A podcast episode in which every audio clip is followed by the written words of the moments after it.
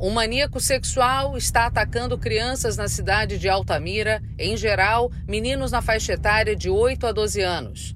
Três crianças por ele atacadas morreram e outra encontra-se internada no Hospital São Paulo, onde ontem foi submetida a uma delicada cirurgia.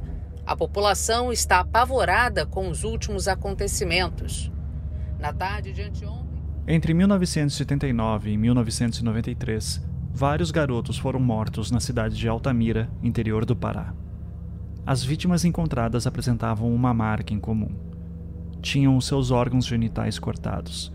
Em outras palavras, foram emasculados.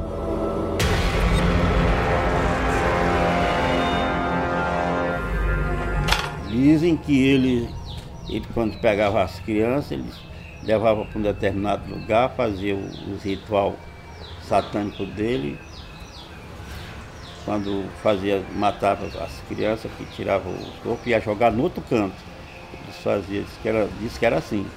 Eles faziam em um lugar, mas o corpo ele jogava em outro, digamos, a desova. Esses meninos já é encontrados com serviços sexuais, com, com muita violência, arrancada a unha, furado os olhos. Há uma, uma intensificação do ritual macabro, diferente dos outros. Se você fosse pessoa pobre e levasse lá, muitas crianças de, de, foi tirado de mulher e, e sumidas as crianças sem saber morreu. Aí quando ia, ia buscar o velório, não tinha velório. velório. Parece que assim, tipo assim, é, era pegada para fazer sacrifício de, de, de satânico.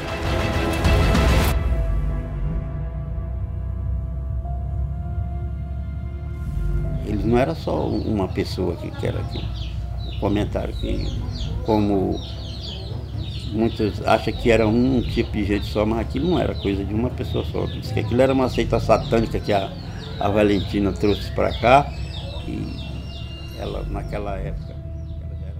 Mas isso é só o começo da história.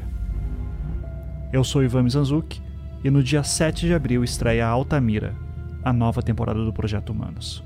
Até lá.